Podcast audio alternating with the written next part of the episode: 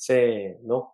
Meet the Explorers。Meet the Explorers。こんにちは、あたるです。さあ、えーここまでですね、バニーさんに、えーお仕事の話、そして、あの、彩り豊かなドイツのお話、そしてピアノのお話というのを聞いてきました。ここからはいよいよですね、最初にも話しました通り、バニーさんは二次試験まで進まれているというところで、4127人から50人までたどり着いたというところをこう順番に今日はあのお話を聞いていきたいなと思ってますのでよろしくお願いします。じゃあ、えっ、と、まず最初になんですけれど、アナウンスがありましたよね、選抜試験の。で、もともとこう、はい。選抜へのこうはい。気持ちというのをこう持っていたバニさんは、あの、1年後に選抜試験をこうやりますよっていうのを聞いて、こうどう受け止めて、どう動いたんですかね、最初。そうですね、あの今でもあの時のこう衝撃っていうのはね、あの鮮明に蘇りますけど、かなり興奮しましたね。もう、もともとその宇宙飛行士になりたいっていうふうに思ってたのが、あの13年前の募集を最後に、もうそういったことはないのかなっていうふうで忘れかけてたところでのアナウンスだったので、まあ、非常に興奮して、あの応募しようという気持ちはすぐに湧いてきました。うんやっぱそう、そうなんですね。僕もすっごい覚えてます、あの瞬間。覚えてますよね。なんか、来たっていう、あの感じ。そういう感じでしたね。それで最初にこう、何かアクションを取りました、それに対して。こう何かを始めるとか、例えば勉強も含めて。うん、まあすぐにどうっていう感じでもなかったですけど、まあ1年後という話だったので、まあ、その応募開始までどういうふうにこう準備していこうかっていうことをまず考えて、まあ、やっぱりその時間を要する準備例えば体力面とかうん。あとは健康面の、まあ、健康状態の確認ですね。そういったことをあのしようという感じでした。健康診断をこう受けたりとかそういうことですか？はいあの特にねあの目がやっぱりちょっと心配だったんで。あの前回のその応募条件のところに明記されてるあの条件がありましたよね今回はあのそれがなかったんですけど、はいはいはいはい。あのそれを参考にして一回自分のその目のスペックがどのぐらいなのかっていうのをあの確認しに眼科に行きました。でまあ大丈夫だったんであの前回はそのもし屈折率がその基準外であればレーシックを受ければ、まあ、レーシックとかそういうあの屈折率を矯正する手術ですね。そういったものを受ければ、まあ、あの大丈夫っていうことが前回では書いてあったんでただあれが確か6ヶ月ぐらい経ってないといけないみたいな確か書いてあったんですよ。だからはい早めに、はいはいもし必要であれば早めにそういった手術を受けないといけないので、まずはそれを確認しに行ったという感じですね。なるほど。で、その後、なんですかね、あの、やっぱちょっと気になるのがですね、はい SNS の中で、あの、バニスケというあのキャラクターが、僕は結構覚えてます。僕もツイッターの中で、自分もこう選抜試験を受けますっていうのをこう、まあ、プロフィールに書いて、はい。でちょっとずつこう、はい受けてる人をこう見つけてってやってた中で、はい。結構インパクトのあるこううさぎさんがこう出て 出てきたなっていうのがあって、その辺ってなんかこう準準備してたんですか？ねあの、もともとツイッターとかは別のアカウントでやってたんですよ。はい。で、まあ、せっかくだったら、まあ、この選抜自体をもう自分で楽しんじゃうためにアカウントを作りたいなっていうふうに思っててでまああのあアナウンスが確か10月にあってアカウント自体は2月に作ってるんですけど。まあ、そのバニスケのアカウントを作る時にはあの非常にいろんなことを考えて、まあ、あのアカウントブランディングっていうか あのどうしたら自分とかフォロワーさんがね楽しい感じになれるかなっていうのを考えましたね。うーん。あ、じゃあ結構練りに練った？そうですねめちゃくちゃ練りましたね。まずそのうさぎにするかどうかというところにたどり着いたのもはい。まずそのやっぱりツイッターってこう自由な場所なんでこう別に自分のそのなんかこう演技してもいいじゃないですか、うんうんうん何かを。まあ、そうですね。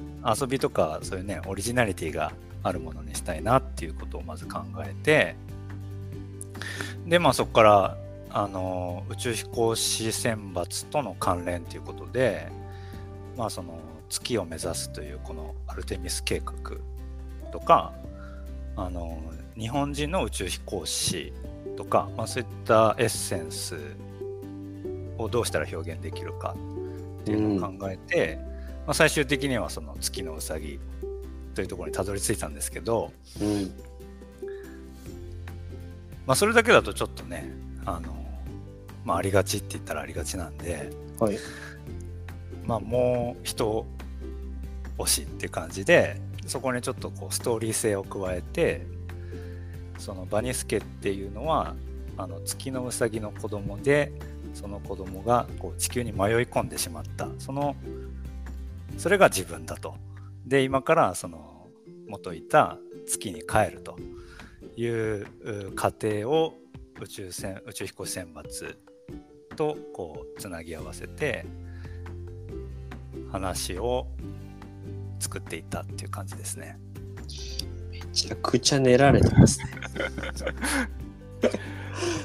いや、すごい。あのー最初に見た時には、すごく絵の上手い方なのかなって、あの、うさぎで。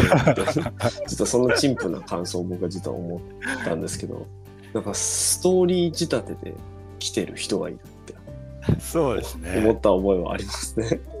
そうですね。多分そのその時はねまだその宇宙飛行士受けますって言ってるアカウントって全然なくって、うん。10, 10人ぐらいしか僕見つけられなかったんですけど、まあ、そのうちたくさんきっと出てくるだろうと思って、まあ、その中でもこう独創性のある感じになりたいなと思って作りましたね。いや、見事に成功しました、アカウントブランディング。どうですかね。まああの僕は楽しかったですけどね。いや、でも、あの、こう、なんですかね、自然と応援しやすいこうキャラクターになんか、そしかももちろんね、僕らもやっぱうさぎ月っていうところに結びつきやすいですし、はいはい。設定もこうね、せこう選抜を通るたびに、あの、はい。お母さんの待つこう月に近づくっていう、あのあれもいいっすよね。そうですね。あの月にいる月に映ってるウサギが自分のお母さんという設定で、まあ、アカウントの中ではあの月のことを実家って呼んでて、うん。その月に映ってるうウサギのことは実家のママンっていうふうにうん呼ん,、呼んでて、まあ、それをこうことあるたびにこうつぶやいてこうす話をす話を進めていったっていう感じですね。いやー、なんかシナリオライターさんでもね、こう後ろにこうバックについてるんじゃないかぐらい、ね、練られてますよ。そうなのでやっぱそのこれから1年2年っていうふうにねあの選抜あるわけじゃないですか。うんうんうん。なのでその1年間以上をこのキャラクターで持つのかっていうのは非常に 非常に考えましたね。確かに。はい。ブレずにあのこうなんかオリジナルのものはすごくいいんですけどそれがブレてしまうとやっぱりかっこ悪いんでうん。あのブレずにやっていけるかどうかっていうのはかなり吟味しましたね。どうですか自分自己評価としてブレずに行きました？まあいけたかなとというふうには思ってます。確かに終わった後どうするかって結構困りますよね。そう、そう、今ちょっと困ってる状状態。態って。早く次の先発来ないかなみたいな感じですけどね。えー、確かに確かにそうですよね。ちょっと4年間、あのーぐらいね、寝かさなきゃいけないですもんね。そうですね。冬眠、冬眠みたいなこう設定がね。そう。そう。まあでもね、おかげでいろんなフォロワーさんたちにこう可愛がってもらってうんうん。楽しかったですね。いや、こちらも楽しませてもらったなと思いますね。なるほど。まあ、じゃあ、それが、まあ、えっと、今2月に作って、で、その、まあ、選抜試験が、そう公式にアナウンスされたのが11月だったかと思うんですけれど、はい。12月に、まあ、こう、募集が始まってというところで、その辺から、まあ、えー、0時の結果が出るまでというところは、どんなふうにこう、過ごされてたんですか？まずその、まあ、1年後っていうふうに聞いててでまあ秋ぐらいに差し掛かってまだかなまだかなみたいな。気持ちでずっといたんですね。でまああのツイッターでもそのフォロワーさんたちと応募し応募するって言ってるフォロワーさんたちと今週も来なかったね今週も発表 されなかったねみたいな話をしてたのは覚えてます。で、まあ、いざその応募開始ってなって、まあ、具体的にその応募書類ですよねを準備しないといけないっていう風になった時からまあ一気にこうエンジンがかかったっていう感じではあります。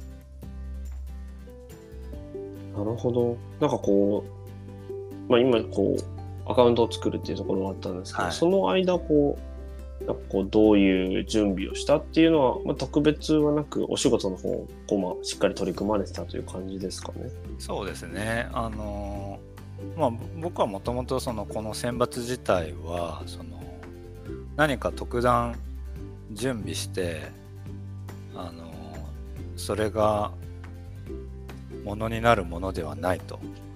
普段の、まあ、これまでの人生すべてですよね、うん。まあ、あの普段の仕事も含めて。そういったところの中にこそあの大切なものがあるというふうに思ってたんで、まあ、あの走ったりとかねあのジム行ったりとかそういう体力つけたりとかそういったことはしてましたけどその特別何か選抜だからこれみたいな感じのスタンスではなかったかなと思いますね。ああ、なるほど。はい、素晴らしい。なるほど。じゃあ、そんな中で、まあ、いざ4127人がこう、募応募しましたっていうのが出て、はい、で、まあ、突然0時っていうところで、まあ、それが半分になったと。はい。結構驚きましたよね。あれは本当にびっくりしましたね。なんか、4127人っていうのはまず、こう、いや、めちゃくちゃ増えたなって思ったんですよ。はいその前回が1000人、1003人とかですね。違うか。1000人弱でしたね。弱ですね。弱ですね。でそこから4倍っていう、で、それで一気に半分って。うんびっくりしましたね。あれは、本当に。まあ自分がね、す通ってたってことも、まあ結構びっくりしましたけど、け結構最初僕ね、ダメ元的なきゅあの心境だったんですよ。まあダメ元で出してみるかみたなないんですね。感じだったんで、ああ、通ったっていう感じで、ちょっとびっくりはしましたけど、まあそれ以上にね、半分になっちゃったいきなりっていうのはありましたね。うん。はい、エントリーシートとかは、はい。まあ、あの結局0時のところでは健康診断っていうところではいまずこうふるいにというところだったと思うんですけど、はい。エントリーシートはこうその前に出してるじゃないですかはい。そこはこう同じようにこう練りに練って作られたんですか？エントリーシートもめちゃくちゃ練りましたね。本当に。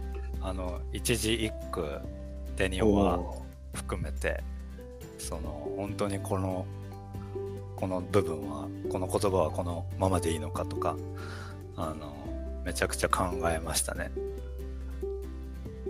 これまでのあのお話の中でも結構これもエントリーシートに書いたあれもエントリーシートに書いたとこうたくさんこうエピソードをこう、はい書かれてたかなと思うんですけど、はい。どういうこう構成というかこうイメージで書かれたんですか？そうですね。あのーまあ、基本的には、その自分の、こう、オリジナリティとか、できることとかっていうのをめちゃくちゃ強く打ち出すっていうよりは、あの、求められてるものに合わせて、自分の具体的な経験とかを紐付けて、あの、並べていくっていうスタンスでした。うーんでまああの僕もその仕事柄ですねあの研究助成とかそういったもののこう申請書を書書いたりすることって結構今まで何度もあって、まあ、就職活動ともまたちょっと違うんですけど、うん。書類で何かをこう応募してそれを評価されて、まあ、採用される不採用になるとかそういった経験をまあ今まで何度もしてきたので、まあ、そういった経験生かして、まあ、どうしたらどうやって変えたらこう一番こううまく伝わるかっていうのはかなりあの考えて作りました。うーん。これちょっとあの聞いてみたかったんですけどはい。結構エントリーシートに沿ってまあはい。まあ JAXA さんがこう、まあ、話を聞いたりするのって二次試験だったのかなとはい。思うんですよ。まあでもか、書いた時からもう半年ぐらい正直経ってるじゃないですか。はい。はい。はい。はい。そういうところでこう自分のイメージ通りにこう進められた感じはありましたか？その書いたものを聞いてもらってこうストーリーを引きずり出してもらうみたいな。ここ聞いてくるんだっていうのはありましたけどね。おーエントリーシートの範囲こう問わずってことですかね？いやエントリーシートに書いてあることですけど、の中でここにはい着目するっていう感じですかね？はい、それはありましたね。まあ多分具体的にはちょっとお話できないかなと思うんですけど。なるほど。あ、はい。でもエントリーシートをやっぱきっかけに話をこう聞かれていったところは。そうですね。そういった部分はありましたね。何回何箇所か。はい。確かにピアノとか例えばそういうところもこう結構書かれたりしたんですか？そうですね。あのまあ先ほどその求められてるその資質まあ JAXA からねこう事前にあの応募要項に書いてあるうん。8つの特性っていうのがありましたよね、それに合わせてこう書いていったんですけどまあ2つだけちょっと僕少し冒険したところがあって、はい。まあ、1つはそのピアニストとしての経験に関して結構書いたんですよ。でまあい一見ねその宇宙飛行士とこう全然関係のないようなうんうんうんあの活動なんですけどあのまあ自分自身もそこから多くの学びを得たしあとはそのちょっと斜め方向のスペックみたいなやつって絶対生きてくると思ったんですね。なのであのその仕事とかの周りにあるものじゃないところにある自分の得意なこととかっていうのは生きてくると思ったんで、まあ、そういったところも含めてあの書きました。でもう一つはこのバニスケアカウントのことをあえて明記した。というところもまあ自分としてはめちゃくちゃ迷いに迷ってあの実家のママンとかって言ってね。はいはいはいはいはい。そう2週間にですよね1回ぐらい叫んでるんで。このアカウントのこと書いたらどうかなっていうのはあったんですけどあのちょうどその応募直前にあの JAXA から出された動画の中でどういう人が宇宙飛行士に向いてるかっていうのを大喜利みたいな感じでうんこうやってたのがあって、そこでシナリオライターっていうのが出てきたんですよ。でああと思ってあちょっとこれはこうなんか通じるところがあるなっていうのを思ったのとあとは時々こう、まあじまあ、自分のためにですねあの宇宙医学に関するこの論文調べてちょっとそれに関するツイートとかした時にこの JAXA の公式から「いいね」つけてもらったりとかしてな何回かしてたんですね。なんでまあ必ずしも意味の、ね、おおかおかしなことやってるわけじゃないなっていうのが確認できたわけですね。あったんでまあ書いておくかと思ってまあ自分自身もねこのアカウントのことだかなり好きになってきてた時だったんで ちょっと書いてみようかなと思って、はい、書きました。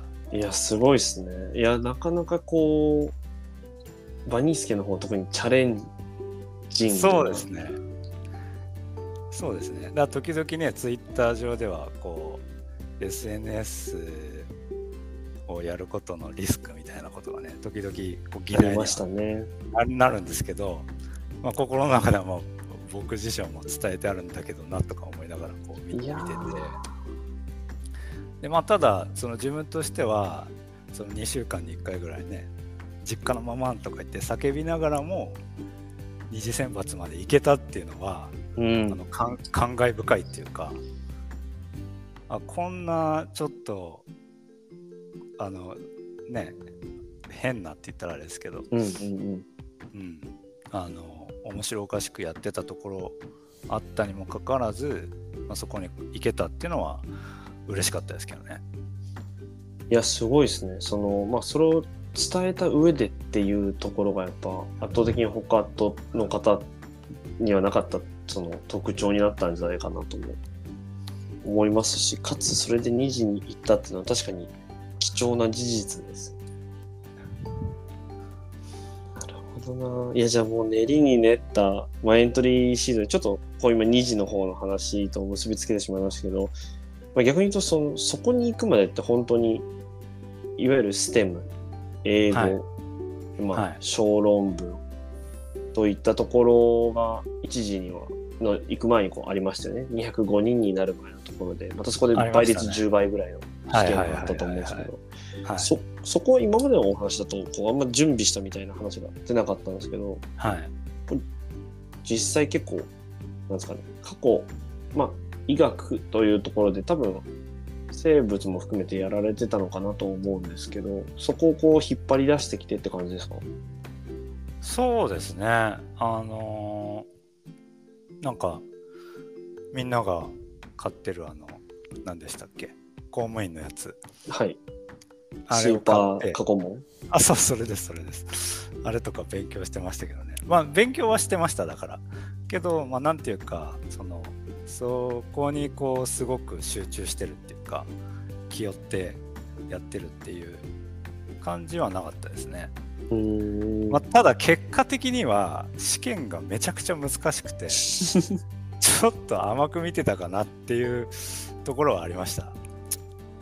なので、まあ、勉強するには越したことないなっていうふうには今は思います。そうですよね。まあまあ、これまでのね、いろんな方のお話の中にも出てきましたけども、想像してたレベルの一段階上だった感はありましたもんんね。はい。ちょっとびっくりしましたねあれもあの時もその日本の時間に合わせて試験があったんですねなのでこちらでは深夜の2時から朝の9時とかなんですよひどいっすね。ひどいって言ってしまった。なんでやっぱりその集中してその何時間も試験ができるのかっていうところが一番不安でいや、めちゃくちゃ過酷ですね、それ。いやそうなんですよ。なんで1週間前ぐらいからちょっとその日本時間に体を合わせるためにあの一人でこう起きる時間とか寝る時間をこうシフトしていったりとかはしてました。わあ、それは海外受験ならでは。あ、時間、そっか、なんかこう何パターンかあったのって英語でしたっけ？あれ？ちょっともう忘れちゃいましたけどステムは多分そこ一発だったんですよ。厳しい。そうあとね、まあ、JAXA からその後通達がありましたけどあの通信不良とかねうんうんうん。あれも僕かなりあってあのその過酷な試験を追試まで受けたっていうところでも追試受けたんですね。はいめちゃくちゃ疲れましたよねここはね二次くじを賭けにしたわけですね。そうですねうおー翌週にすごいです大変でね。いやもうあの一回終わった後にまあその変な話レベルがちょっとわかるっていうところはあるかもしれないですけど、あとはい1週間こう勉強続けるっていうのもまず結構心しんどいところありますよね。ありますね。なるほど。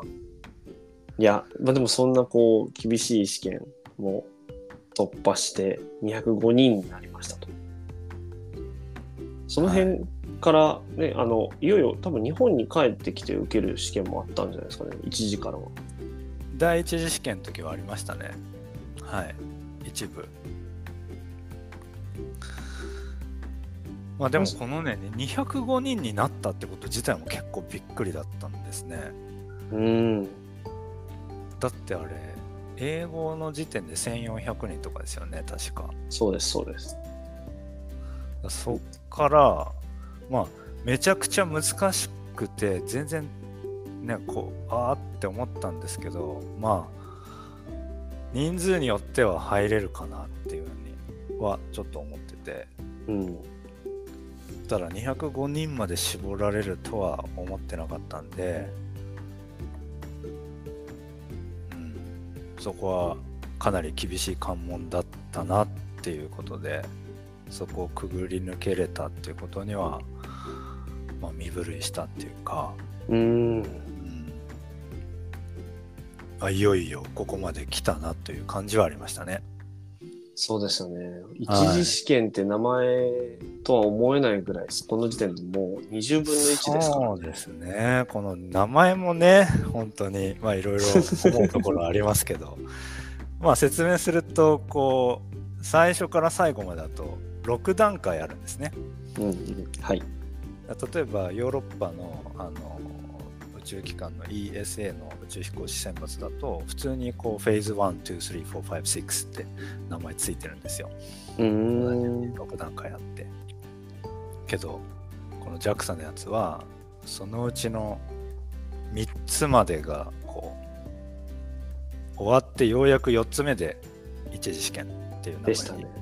なってるんですねなんであのかなり名前も厳しいなと思いましたね。そうですよね。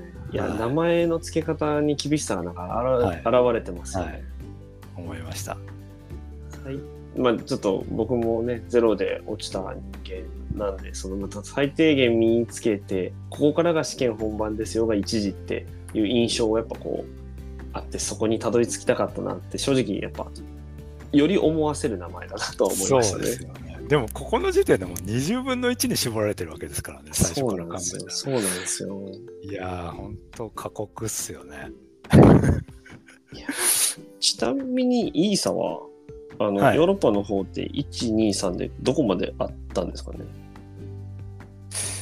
えっとその内容ですか？ああ、というかその試験の段階とかあって123456ですよ。あ、6までで、そこは一緒なんですね、ある意味。ステップが6個あるっていうのは同じです。見る順番とかはどれが優先され、優先というか、先にこう、セレクトいわゆるアウトには何が使われたんですか？ね。あでも似たような感じだと思いますけどね。その順番っていうか。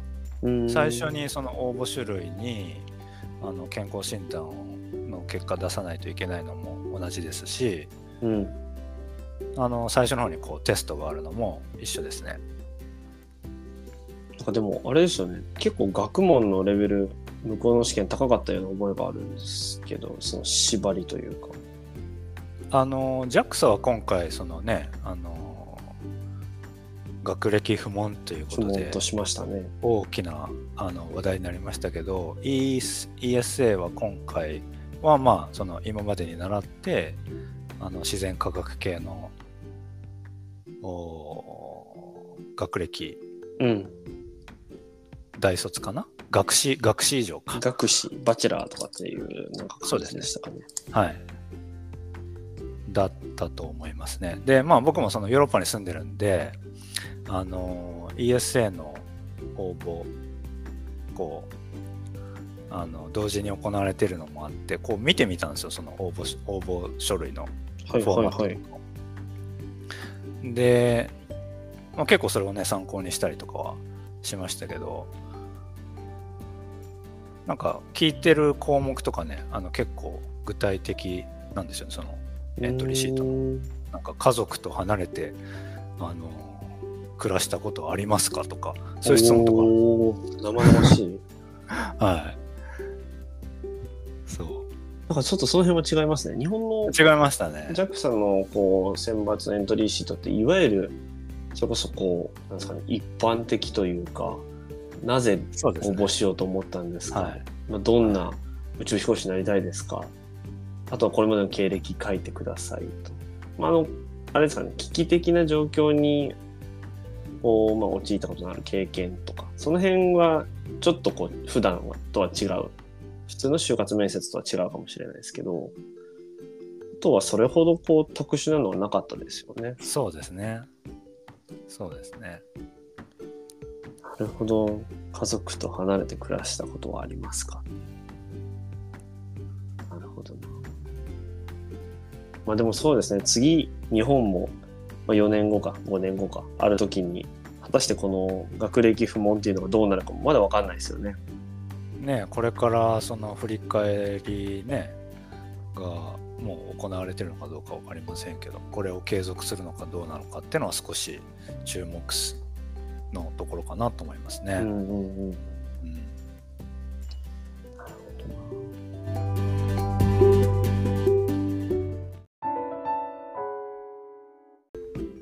番組への感想は「ハッシュタグ MeetX」M と X は大文字で投稿してください。またこんな人に出演してほしい。私が出演してもいいよ。